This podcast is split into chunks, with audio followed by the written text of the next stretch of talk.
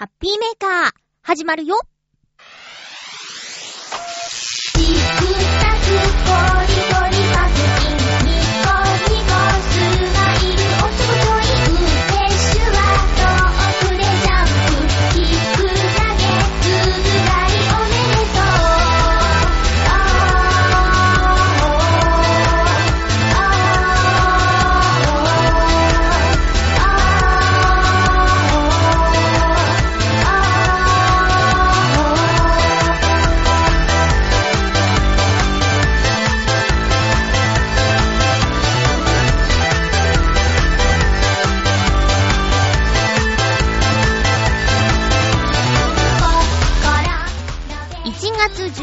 日、まゆちょのハッピーメーカー。この番組は、ハッピーな時間を一緒に過ごしましょうというコンセプトのもと、ちょわへよ .com のサポートでお届けしております。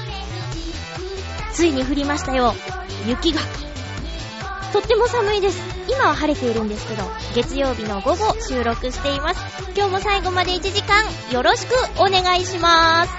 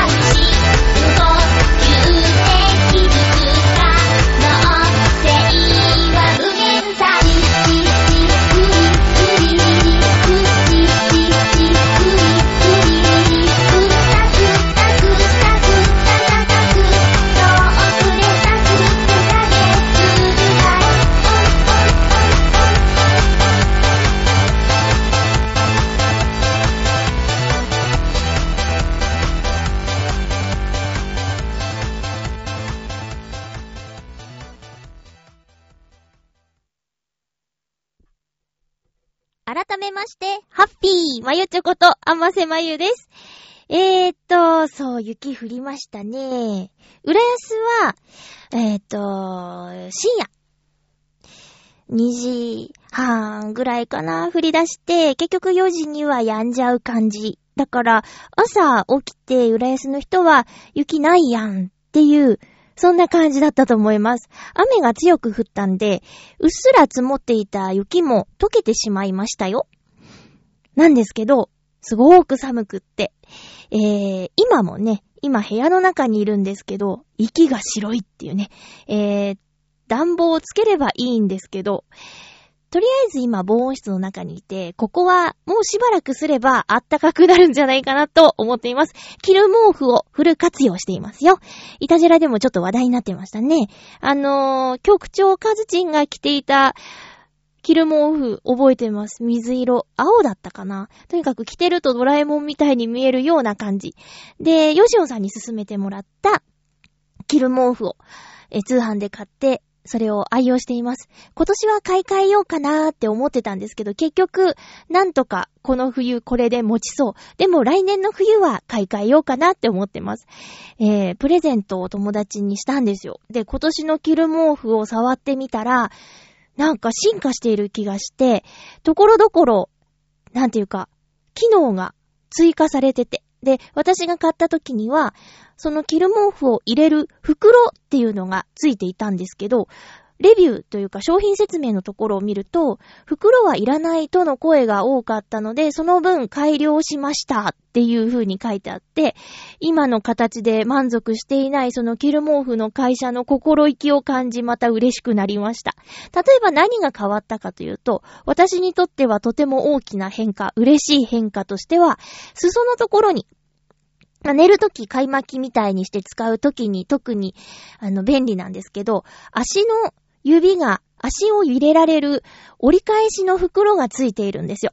で、それが、あの、深くなっているので、より今までよりあったかいっていう、そこ、いいなと思いました。巾着に使っていた布をそこに当てたのかなっていう感じで、えー、改良されてました。キル毛布で検索して通販サイトに行くと一番上にあるやつが多分私が持っているのと同じだと思うんですけど、おすすめです。あの、暖房の節約にもなるし、自分も風邪をひかないのでね、えー、布団に入るときにキル毛布を1枚着て、で、その上から布団をかけることで、毛布の代わりにもなったり、で、さらに寒い時はさらにその上から毛布をかけたりとかして、調整もできるので、えー、おすすめですよ。はだけて朝布団が落ちてて寒い思いをして風邪をひいたとかそういうことはないんでね、着てるんでね、えー、これが落ちることはまずないということです。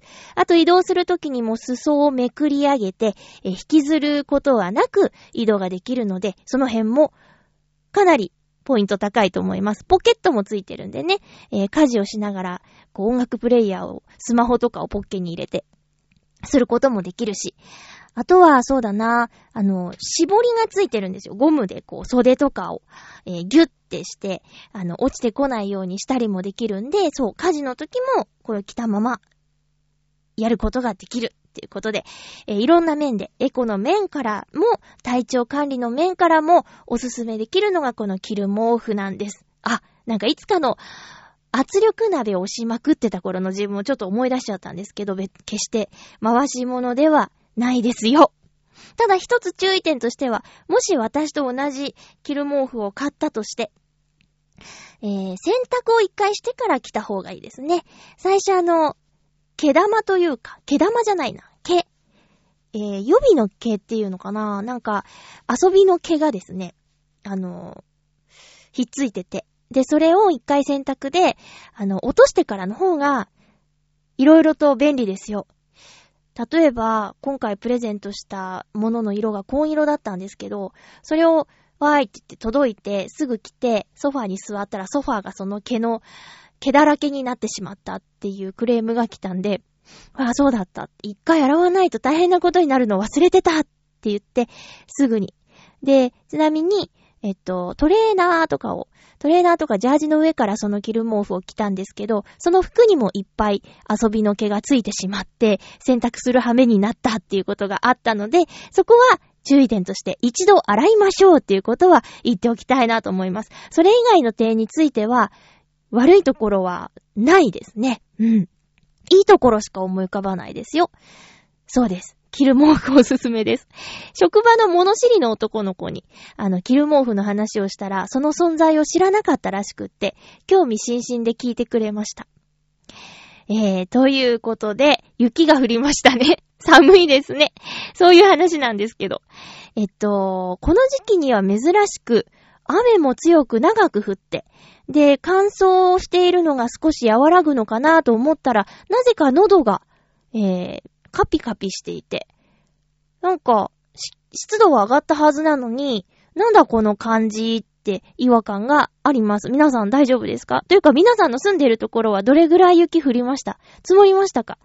あの、都内の方が月曜日の朝は大変なことになっていたみたいですね。電車、交通機関の乱れっていうのが激しくあったようです。浦安はもうバス、あバス、バスしか使わないかわかんないけど、電車どうだったんだろうね。どうなんでしょう。だからちょっとの雪でも関東はやられてしまうっていうことはまた今回も同じでしたね。あと、積雪量がそんなに違ったのかなとか。朝見たツイッターでは、バオさんは電車が混んでるってつぶやいてて、あと、ヨッシーさんは、なんだっけ、雪が降った上に雨が降ったからシャーベット状の、あのー、路面になってて危ないから気をつけてねっていう心遣いのツイートがありましたね。うん。その朝、朝ちょっと見たときに、えー、パーソナリティさんのつぶやきを読みましたよ。皆さん、ツイッターとかどうですか？してますか？あの、パーソナリティさんでツイッターしている人結構いるので、フォローしてみてくださいね。チョアヘヨのツイッターも存在しています。えっと、番組配信されましたっていうレビューが書かれたものや、あと、なんだっけ、番組の感想を書いてくれているアンさんのツイートも復活してますね。しばらくお休みしていたようですけど、また感想を書くようになったみたいですね。この間まとめて1週間分ぐらい更新されてましたけど、まあ、それを読んで、もし興味がある番組があれば、皆さんもね、今ハッピーメーカー聞いてくださっているんですけども、それ以外の番組も聞いてみてください。私個人的におすすめなんですけど、ミッチェルさんの番組が毎週配信になって、あの、鮮度が上がりましたよね。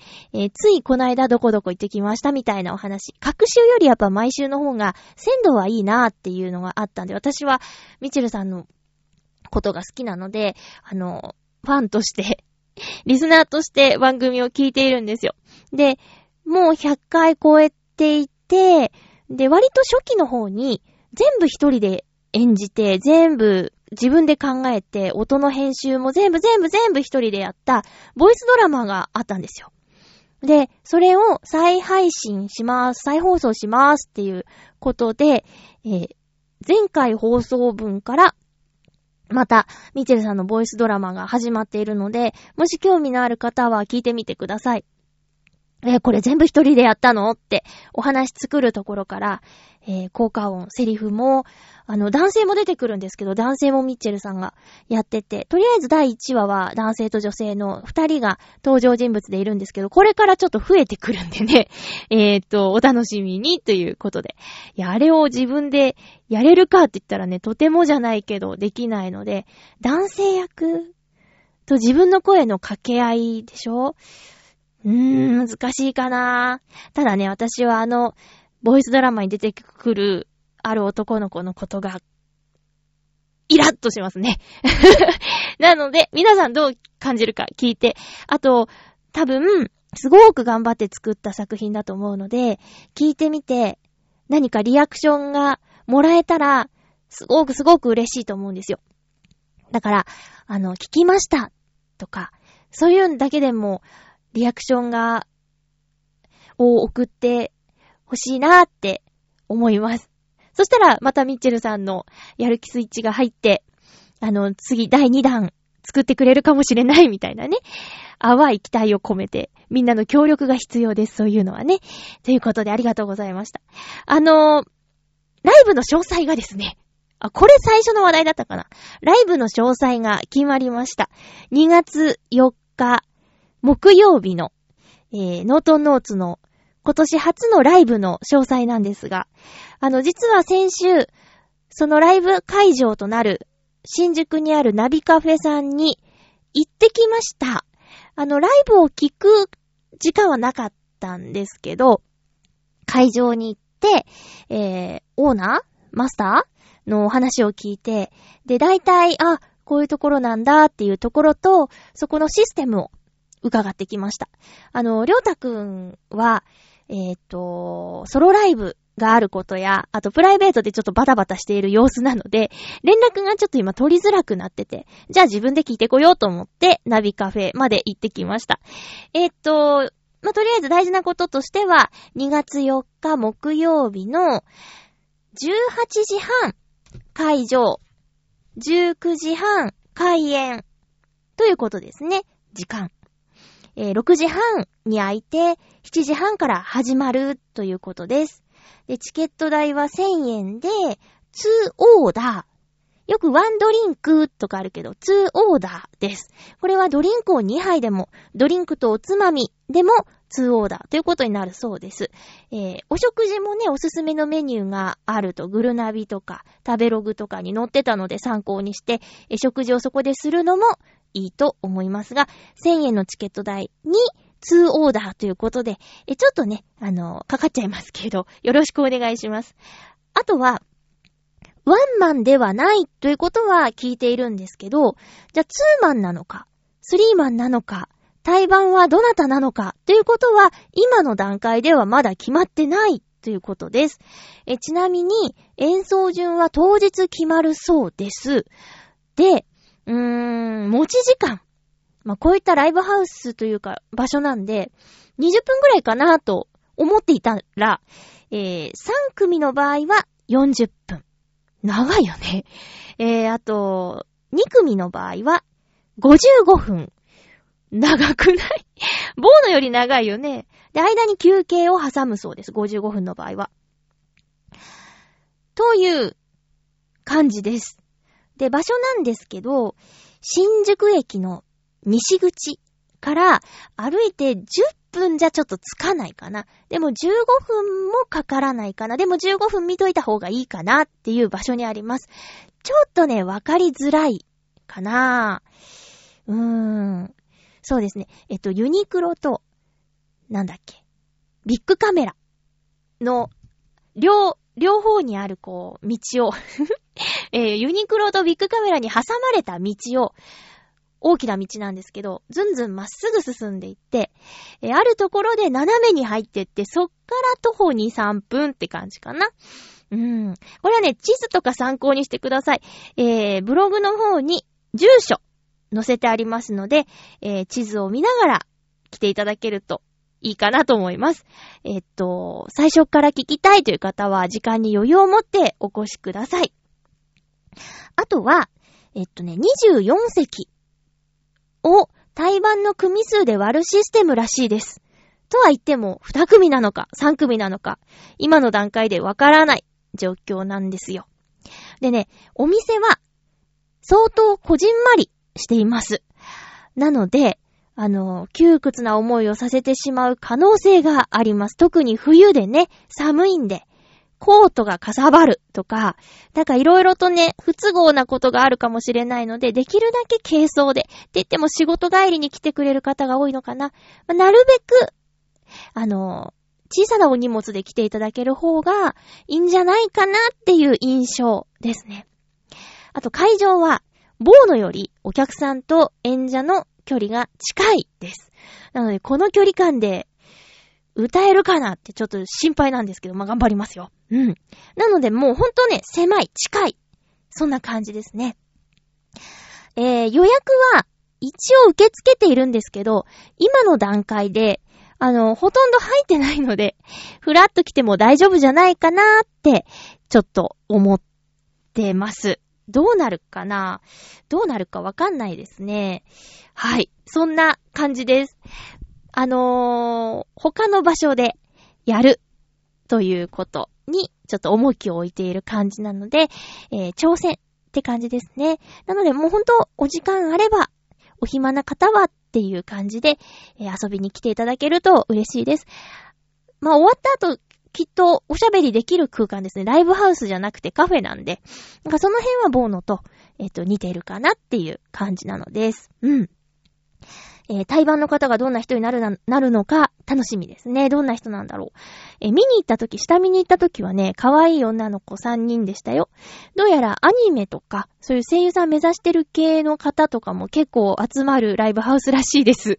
なので対バンの人がそういう可能性もあるし、YouTube にあるナビカフェライブ映像を見てみると、男性でギター弾き語りの方がいたりとかもするので、私たちの対バンだったら、そういうね、男性ギターとかの方が、音に変化があっていいのかもしれないですね。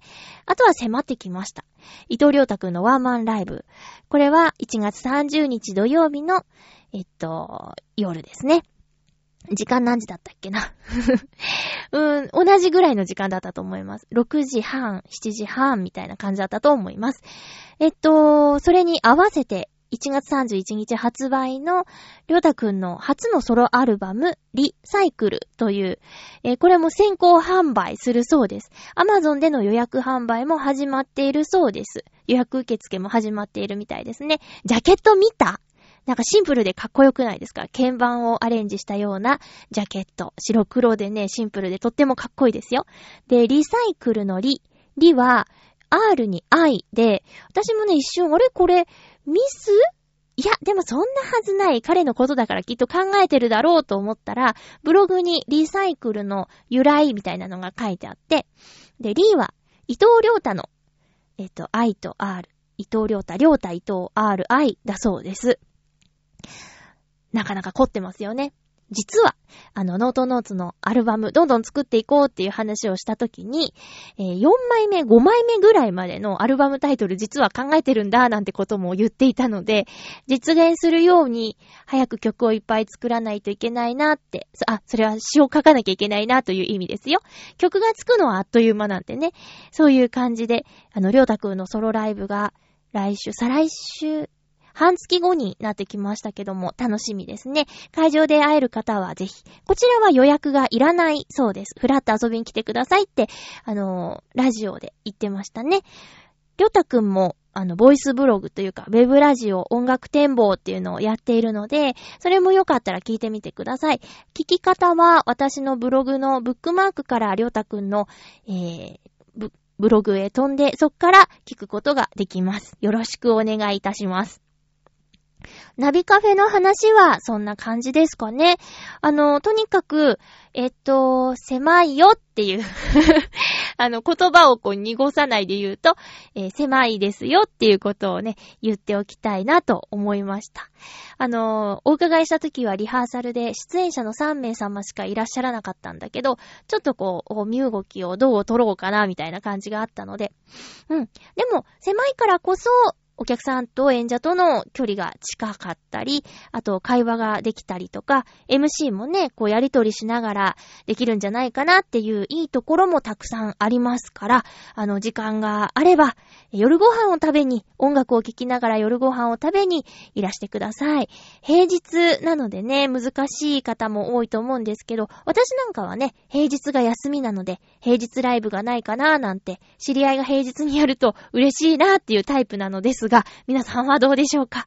週末休みの方には厳しいかもしれないですね。あ、実はですね、今日、月曜日、もう18日？なんですけど、年賀状をね、取りに行ってきました。あのー来てるはずの年賀状がまだ手元になかったんで、えー新浦安の駅前郵便局に、えー取りに行ったところ、ハピメーカー宛てにですね、あの4通、1、2 3、4、5通か。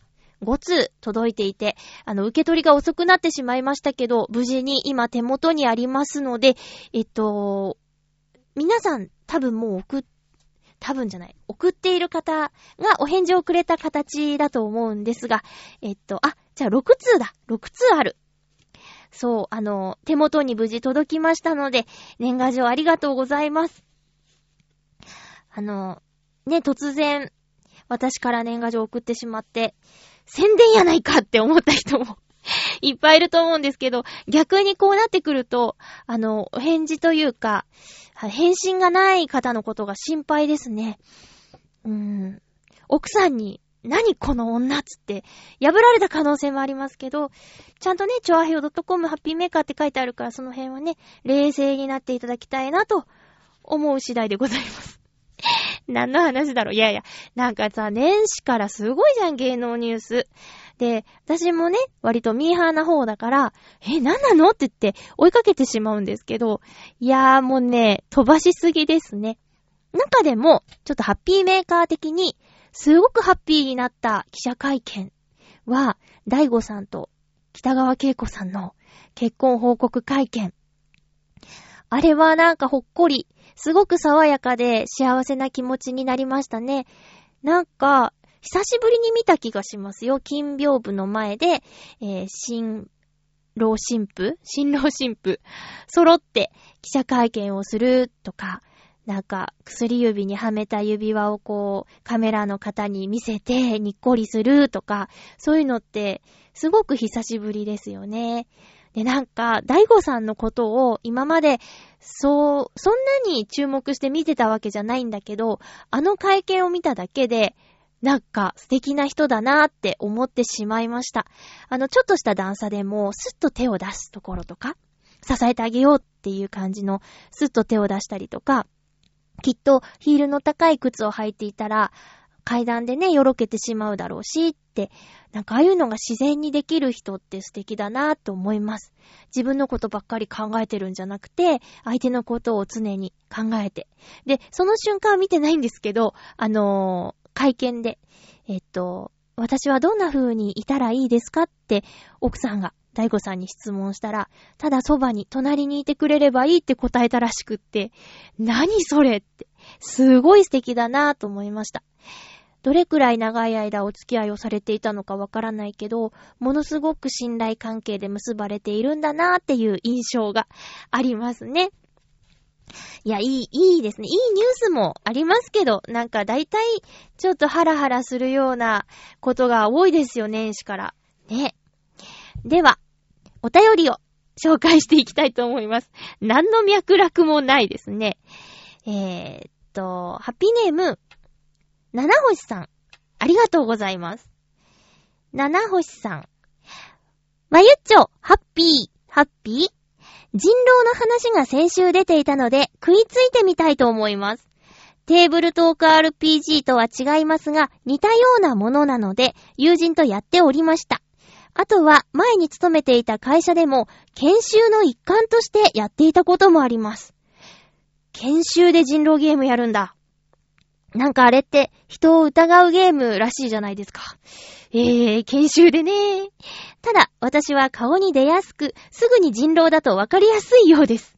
逆に人狼を当てるのは多かったような気がします。おー。まゆちょはどんなやり方をするプレイヤーですか？私やったことないんですよ。全然やったことないの。人狼ゲームっていうのがあるのは知ってるし、あのーやっている方々との交流もないわけではないんだけど、実際参加したことはないんですよね。なんか、いけなかったんだ。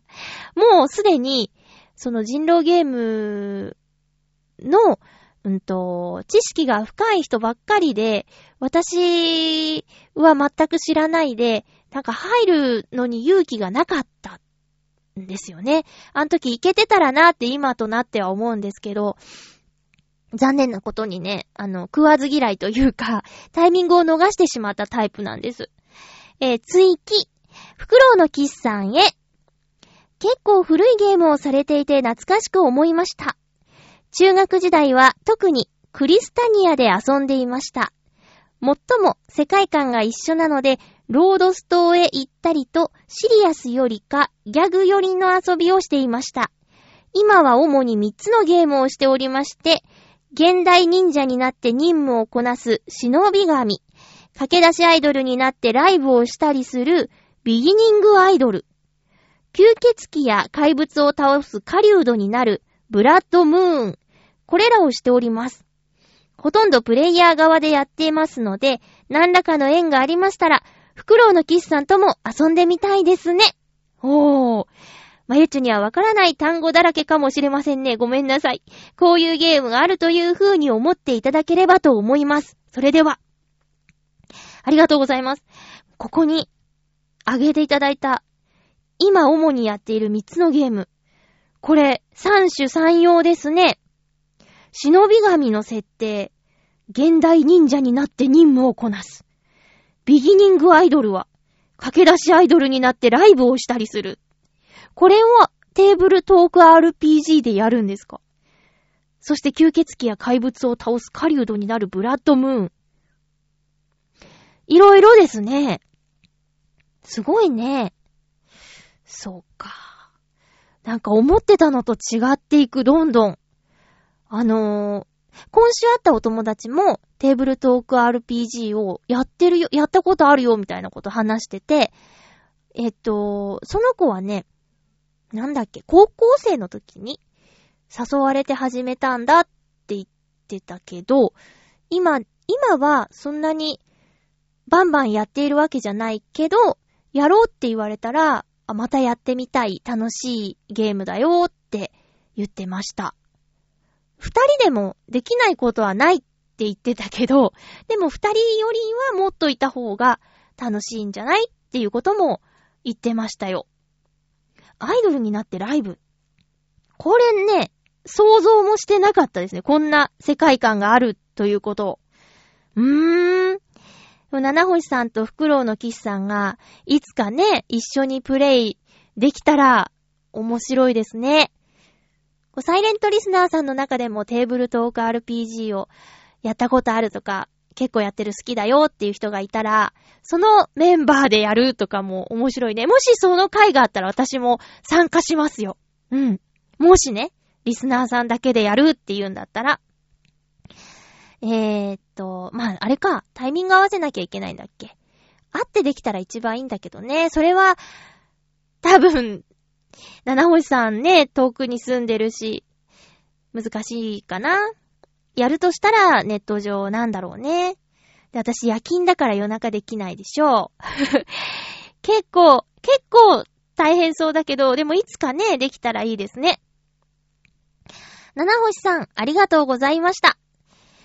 続きましては、ハッピーネーム、青のインプレッサさん、ありがとうございます。毎週くださってるね。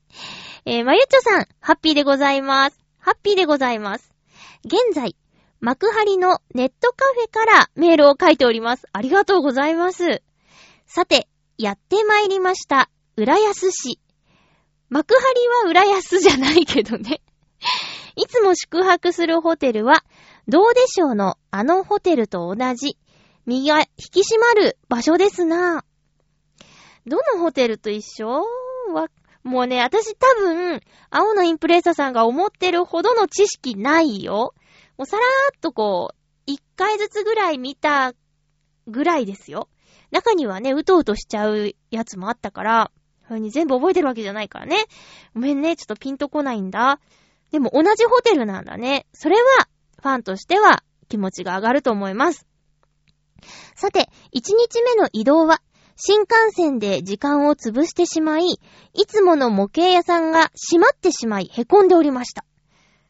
へえ。さて次回は土曜日の東京オートサロンの打ち入りのネタを用意しますぞ。ありがとうございます。来週、オートサロンの、様子をメールくださるということで、待ってますね。えっと、新幹線で時間潰してしまいって遅れたってこと？雪とかかな？えー、青森でしたっけ？青森からこっちまでどれくらいかかるんだろう？ちなみに、この東京駅から岡山駅までは、のぞみ、一番早いので3時間15分っていうのがあったかな ?3 時間15分。うん。そうですね。バスだと10時間か12時間ぐらいかかるから、でもね、金額も時間も同じぐらいなんだよね。倍、倍っていうか、4倍は4倍とか、そんな感じなんだよね。うん。でも行きたかった模型屋さんが閉店、閉店？時間が来てね。時間で閉店していたっていうのはショックだね。他の日に行けるのかな？もう他の日はオートサロンの会場にずーっと居ずっぱりなんでしょうかテレビのニュース映像でチラッと見ましたよ。オートサロンの様子。もうとにかく、お姉さん方が眩しいですね。いや、もちろん、車のかっこよさもあるんですけど、お姉さん方のコスチューム、あと、メイク、キラッキラしてて、青のインプレッサさんもいっぱい写真を撮ったんじゃないかななんて、なんか東京オートサロンのニュースを見ると、青のインプレッサさんのことを思い出すっていう、もうパブロフの犬状態でね、そんな感じになってます。もう毎年のことだしね。えー来週どんなだったかのお便り楽しみにしています。とにかく寒かったでしょう。あ、でも青森よりは寒くないのかなえー風邪をひいてないといいですけどね。お便り、えー幕張のネットカフェからありがとうございました。浦安にも来たんですか？ねえ、何かちょうどイベントでもやってればよかったですけどね。うん。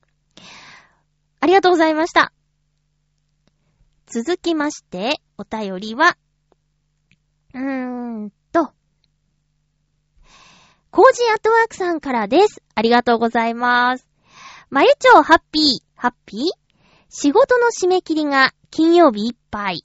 一日明けて日曜日はイベントに出店。というわけで、現在絶賛睡眠不足でドタバタ中です。番組配信の時には全部終わっているはずですが、どうなったのかな？そんな中メールくれたんですね。ありがとうございます。私の場合、イベントや作品は企画を考えている時が一番楽しくて、実際に時間に追われながら実現させようとしている時は、テンパっていることが多いような気がします。まゆちょはどうですか？では、ありがとうございます。これ、あの、旅行は準備が楽しくてみたいなのありますよね。そういうこと言う、言うけど。でも、行った先で楽しい方が大きいかな、その割合で表現すると。ただ、これはね、あの、イベント、イベントとはいえ、仕事のようなものでしょ？やらなきゃいけないもの。だから、うん、そうなってくると、考えてる時が楽しいのかな。例えば、じゃあ、ボイスサンプルを作ろうってなった時に、うーん、考えてる時はでも苦しいかな。どうしようどうしようって、どうしたら表現できるだろうって思ったら、苦しいかな。じゃあ音楽で考えると、練習、練習の時って大体揉めるから。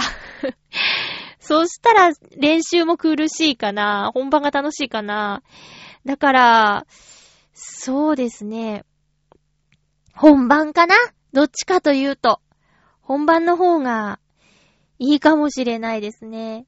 うん。で、どうでした？大変でしたか？私はね、ちょっと日曜日はお仕事もあった関係で夜勤に挟まれていたので、ちょっと、ああと声の仕事もね、追加であったので、行くことができなかったんですけど、会場がどんな感じだったのか、お便りで教えていただけると嬉しいです。あの、疲れが取れてたらで構わないので、えー、また教えてください。睡眠不足は後でたっぷり寝ることで解消されると聞いたことがあります。先取りの睡眠はできないけど、後で取り戻すことはできるってことなので、イベントが終わって仕事までの間は泥のように眠ったんでしょうかそれとも、うっすら積もった雪景色の猫ちゃんを撮影したいとか、朝から出かけてしまった可能性もありますね。アクティブだからなコージアットワークさん。お便り、忙しい中、ありがとうございました。また、お願いしますね。さあ、私、えー、今週はですね、もう最近全然お出かけとかしてなかったんで、どっか行きたいと思って、えー、行ってきました。ただあれですね、そういえばなんですけど、先週、花園神社じゃなくて、あ、先言っちゃった。今週ね、花園神社行ってきたんですけど、先週、根津神社に行って、で、今週、花園神社に行ったって感じですね。花園神社というところに行ってきました。新宿にあります。あの、有名なところとしては、芸能、あの、芸術、芸事についてのお願いをする人がたくさん訪れる場所で、秋には鳥の市というね、イベントもやっています。ゆこちゃんがたまにラジオで言ってますよね。熊手を買ったんだって言って。で、去年より大きめの、一回りずつ大きな熊手にしていくんだっていうお話とか、まあ、屋台のお話とかもしているけども、その花園神社に行ってきました。私の養成所時代は新宿御苑が最寄り駅で稽古場があったんで、その稽古場からの帰り、みんなで新宿駅まで歩くとき、よくその花園神社の前を通っていたり、あとは、いつだったかな？うーん、まだ随分若かった頃、20代の前半に、あの、プチ同窓会を東京、新宿でやった後、電車をなくした3人で、花園神社でちょっと寝たっていうね、そういう罰当たりなこともしたことがある場所です。なので思い出深い場所ではあるんですけど、その花園神社、なぜ行ったかというと、あの、会おうって約束してたお友達が、初詣がまだだっていうことだったんですよ。で、えー、地元の神社に行くか、それとも、えっと、何度か行ったことのある馴染みの神社に行くか、それとも今年ちょっといろいろ頑張らなきゃいけない芸事の神様、新宿の花園神社に行くかっていう3つを提案したところ、花園神社に行きたいということになりまして、花園神社に行ってきました。で、前は毎日のように通っていたはずなのに、新宿駅を降りてから、どうやって花園神社に行けばいいのかがわからなくなってしまったんですよ。で、あれと思って、アルタでしょ？で、あれ？ドンキホーテはどこだ？みたいな感じ。新宿自体が久しぶりだったんで、迷子みたいになって、Google マップでなんとか、えー、目指していたら、ゴールデン街にたどり着いてしまいまして。まあ、ゴールデン街っていう小さな飲み屋さんがいっぱい軒を連ねている通りがあるんですけど、あれなんかとんでもないところに来てしまったって、えっと、午後かな ?2 時3時ぐらいだったんですけどね、あれちょっとここ大丈夫かなってキョロキョロしていたら、見覚えのある看板が目に飛び込んできたんですよ。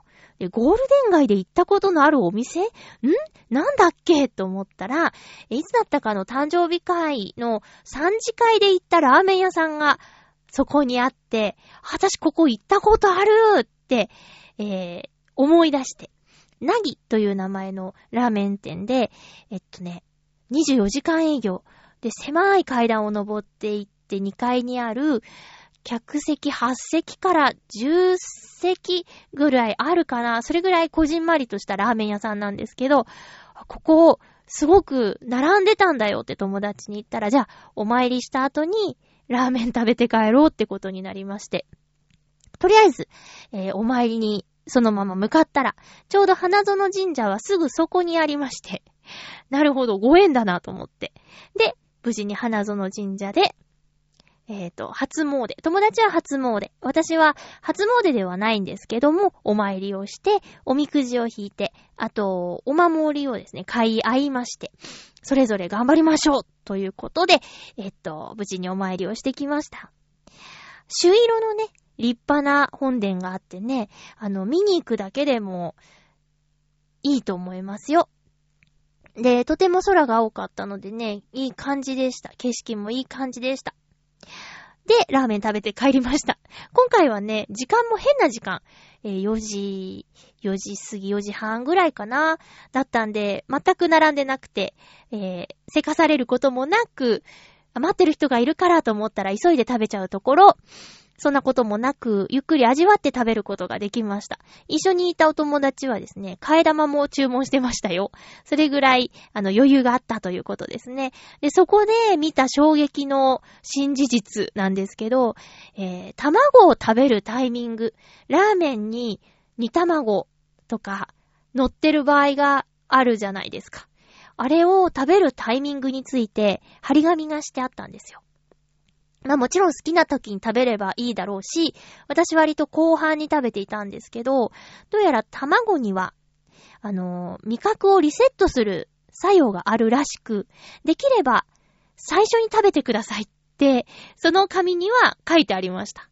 あの、出汁を味わってほしいので、できれば卵を先に食べてくださいって、麺より先にお皿に乗ったゆで卵が出てくるんですよ。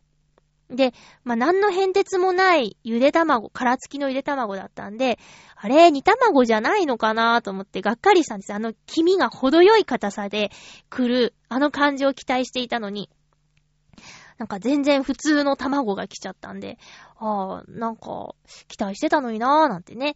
ちなみにあの、初めて行った時は3次会ということもあって結構お腹いっぱいだったんで、あの、卵のない通常のラーメンを食べたんですよ。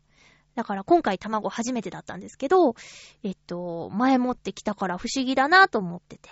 でもせっかくだからって剥いて、あの麺のつゆの中にバーンって入れた後でその紙を発見して、あ、先に食べろって書いてあるって、ちょっと失敗しちゃったんですけどね。うん。そんな、なぎというお店に行ってきました。一緒にいた子もね、気に入ってくれました。私も、あのー、三次会で行った、ちょっとお酒が入ってて、ふらふらしてて食べた時よりも、美味しく食べることができました。このなぎというお店に行ったら、あのー、ちょっとね、スープは濃いんですけど、えー、飲み干してみると、丼にメッセージが書いてあります。ちょっとね、ぷぷっとなってしまうメッセージで、その友達飲み干して、笑っちゃいそうになったって言ってました。うん。で、あの、なぎに行った話をお友達にしたんですよ。こういう、あの、店が密集した場所があって、えー、美味しいラーメン屋さんがその中にあるんだよって言ったら、行ったことがあるって言ってて。で、あ、そうなんだ。有名店なんだなーって改めて思いました。すごく客席数も少なくて、路地裏にあるお店だけど、有名なんだと思って、えー、連れてってくれたまみちゃんに感謝。三次会でね。うん。っていう、えー、ことがありました。新宿の、えっと、花園神社。あの、おみくじをね、初詣の時も弾いたんですけど、今回も、その芸能の神様ということで弾いたんですけど、最近私、今日でもなく、大吉でもなくっていうところばっかりなんですよ。えー、今回は小吉でした。けど、近くにいたお姉さんが あの、大吉だわーいって言った後で、えー、何ちょっとこれ大吉って書いてあるのにコメントがめちゃくちゃ辛口なんですけどーって言ってた。私は小吉だったけど、すごく背中を押してくれる言葉がたくさんあったので、結果オーライだなって思いました。大吉でね、あの、注意せよ、注意せよって言われてもなんか、うんふん、そっか、うーんってなっちゃうけど、えー、小吉だけど、頑張れば何々でとかって書いてあれば、よっしゃって、いい一年にしようってね、気合が入るじゃないですか。だからよかったなと思いました。皆さん初詣とか行きましたか？うーん。あっちさんが、あの、近所の神社に行くんだっていうお話とか、ラジオでしてましたね。なんか、結婚式を挙げたところだから、お参りに行くんだ、みたいなこととか、あと、お賽銭は投げないっていう話を聞いて、そっと入れるんだっていう話を聞いて、私もあれ真似してます。そっと入れようと思って、確かにそうだなと思って、そって、コロンコロンって、ポイってやって、なんか、それは失礼じゃないかなって思うから、そっと入れるんですって話聞いて、納得して、真似してますね。皆さんお参りのスタイルとかありますか？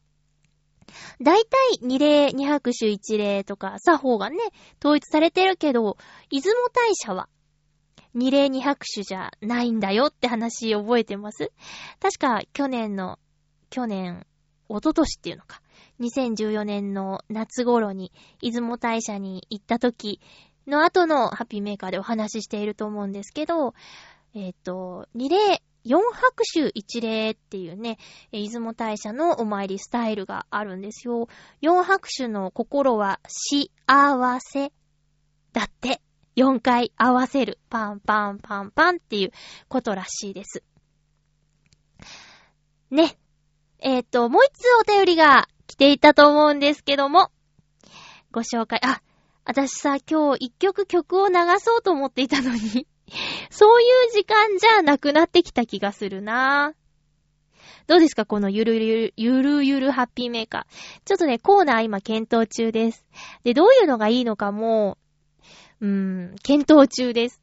これはこれでね、なんか、普通に喋ってるみたいで、ありなんじゃないっていう人もいて、どう、どう思う最近のハッピーメーカーって聞いたら、なんか、まゆっちょとお茶してて、普通に、なんか一方的にまゆっちょが わばわば喋ってるとこんな感じなのかなって思うよ、みたいなこと言われたりもしたので、まあ、正解はないんですけどね。こう、ちょっとの間これでやってみようかなと。まあ、迷ってるからこういう話するんですけど。えお便りです。お便りがあるから、ラジオっぽくギリギリなるよね。ありがとうございます。ハッピーネーム、コージーアットワークさんです。まゆちょ、ハッピー、ハッピー？冬らしく冷え込む日も出てきましたが、うちの近所にあるお庭では、まだ、ひまわりが咲いています。うーん。今年は世界的に暖冬らしく、地球温暖化が進んだらこんな感じなのかなと思ってしまいます。地球温暖化の影響がひまわりが咲き続けたり、梅や桜が早く開花するだけならいいのですが、そんなこ、そんなはずもありません。温暖化対策としてはすごく小さなことですが、私自身は夏の自宅クーラー禁止に加えて、冬も自宅の室内を温める暖房はやめて、こたつとか湯たんぽに全面切り替えしました。あ、猫アンカも使ってます。これ最高でしょ。二酸化炭素の排出レベルを抑えるには原発が必要だという意見が多いようですが、原発そのものも今はまだ安心して使える状況にはないと思います。今ちょっと不便でも1、2世代先の人がハッピーになれるような方法が見つかるといいですね。では、ありがとうございます。確かにあのお花の咲くタイミングって、桜を特に、桜で特に思うんですけど、私が小学校1年生入学式の時の写真、まあ、4月の頭ですよね。その時ね、桜咲いてるんだもん。ね。でも今は卒業式のタイミングで桜が咲いているっていう感じだもんね。えーっと、えーっと、1990 92、3年とかですかね。私が、あれ？あ、もっと前か。卒業がそれで、80、そうか、85年とか、80、え ?79 年だから、で、7歳だから、86年とかに卒、入学してるってことだよね。80、80、びっくりする。あ、それぐらいから今十何年でしょ？まあ単純にさ、30、30、30年ですよ。30年前と今と比べて桜の咲くタイミング確実に違うもんね。そうやってなんかどんどん温暖化、うーん、温暖化。今日寒いけど。今日寒いですけどね。気温差がすごくあるからね。あと、あ、私も、なるべくなんですけど、うーん、夏はね、ごめんなさい。ちょっとエアコン使っちゃってますね。ただ、うーん、ガンガンに冷やすことはしないで、こう、扇風機とか、うちわとかの併用。うん、ごめん、扇風機ですね。うちわは追加ですね。あの、空気が流れてた方が涼しく感じるって何かでやってたので、エアコンの設定は高めにして、あとは扇風機でごまかすみたいな、そんな感じかな。ちょっとどうしてもね、まあ、みんなだってそうだろうけど、あの、暑くて眠れなくてね、昼間っていうのもあるけど、うーん。あと、ま、湿度かな除湿。除湿機は使いますね。加湿器ないのにね。除湿機はあります。だってさ、なんか、除湿しないと、実害がね、カビという実害があるから、まあ、やっちゃいますよね。うーん。猫あんかか。なんかさ、でもさ、お風呂上がりに着替えるときが一番辛くない？寒くって。ね。だから、部屋中を温めるっていうんじゃなくて、電気ストーブを使わせてもらってます。あとね、私の住んでいるマンションは、あの、隙間風がすごいので、なるべくもう一つのえ奥まった部屋で過ごすようにはしたいかな。あと、ほかほかカーペット、こたつのようなものですね。それを使って、で、毛布を引っ掛けて、簡易のこたつみたいにして使ったりしています。よそうなんですよ。私たちは良くても、あの次の世代、そのまた次の世代のこと考えたら、エネルギーって無限じゃないし、考えなきゃいけないんだよね。それはだから、ゴミをこれ以上出していいのかとか、環境のことをいろいろ考えたら、自分たちさえ良ければっていうのは違うんだよね。うん。ね。硬い話になっちゃったけど、でも大事な話だよね。私たち世代だと、お子さんがいる方なんていうのはもっとそれをリアルに考えるんじゃないかなって思います。1月は間もなく私のお友達と、あと、声のお仕事のディレクターさんの奥さんが出産控えてるんでね、え赤ちゃんの、あのーお祝いグッズをそろそろ買いに行かなきゃなって思ってるところ。選ぶの楽しいんですけどね、あの男の子か女の子かもう分かっているので、えー色とかもね、あとデザインとかも考えて送りたいなと思います。で、もう一人の方はね、あの、名前も分かってるんで、名前入りのなんとかっていうのも作ってもいいのかななんて、ちょっとね、人のお子さんですけど、プレゼントするの好きですよ。